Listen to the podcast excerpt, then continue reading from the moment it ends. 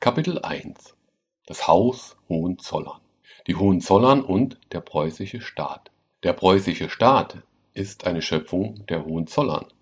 Weder sein Gebiet noch seine Bevölkerung bilden an sich eine natürliche Einheit.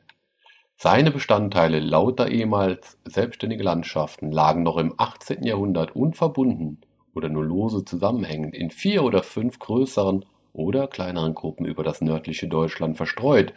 von der Maas bis an die Memel und von der Ost- und Nordsee bis zu der deutschen Mittelgebirgszone reichend. Und auch die Bevölkerung dieser Ländergebiete standen zunächst, trotz der gemeinsamen niederdeutschen Stammesart, zum Teil einander recht fremd und spröde gegenüber.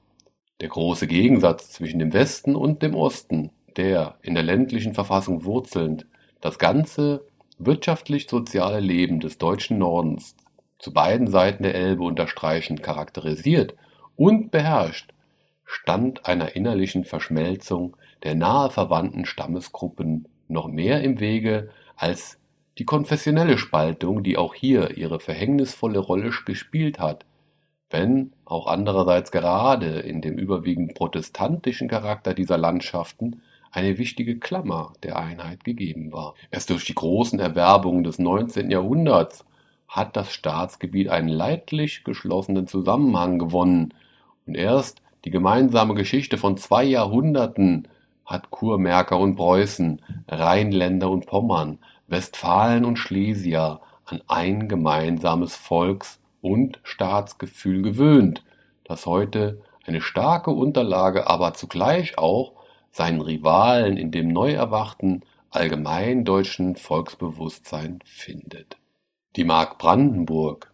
kann zwar als das eigentliche Kernland der Hohenzollernschen Staatsbildung betrachtet werden, und in mancher Hinsicht kann man ihr dabei das alte preußische Ordensland an die Seite stellen,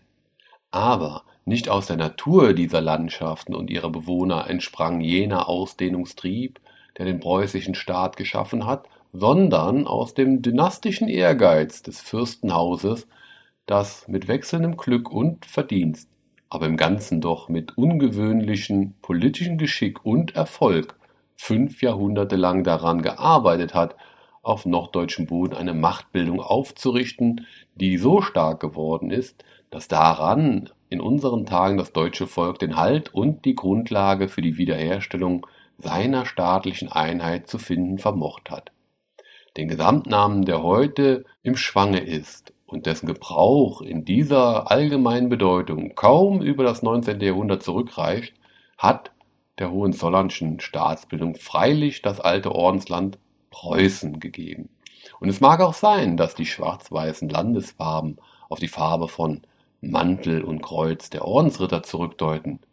obwohl daneben der von alters her im Zollernhause gebräuchliche, von Silber und Schwarz gevierte Wappenschild die Möglichkeit einer Anknüpfung darbietet. Aber die Hauptsache ist doch, dass die Verbindung des Ordenslandes mit der Mark Brandenburg und den übrigen Ländern der preußischen Monarchie lediglich auf den dynastischen Ansprüchen und Interessen des Hohenzollernhauses beruht.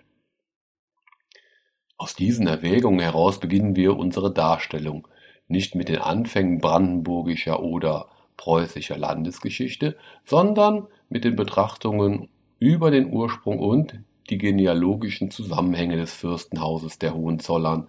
das Brandenburg und Preußen und all die anderen Landschaften erst zu einem Staatswesen vereinigt und so den preußischen Staat recht eigentlich geschaffen hat. Die Wiege dieses Fürstenhauses hat nicht auf preußischen, sondern auf süddeutschem Boden gestanden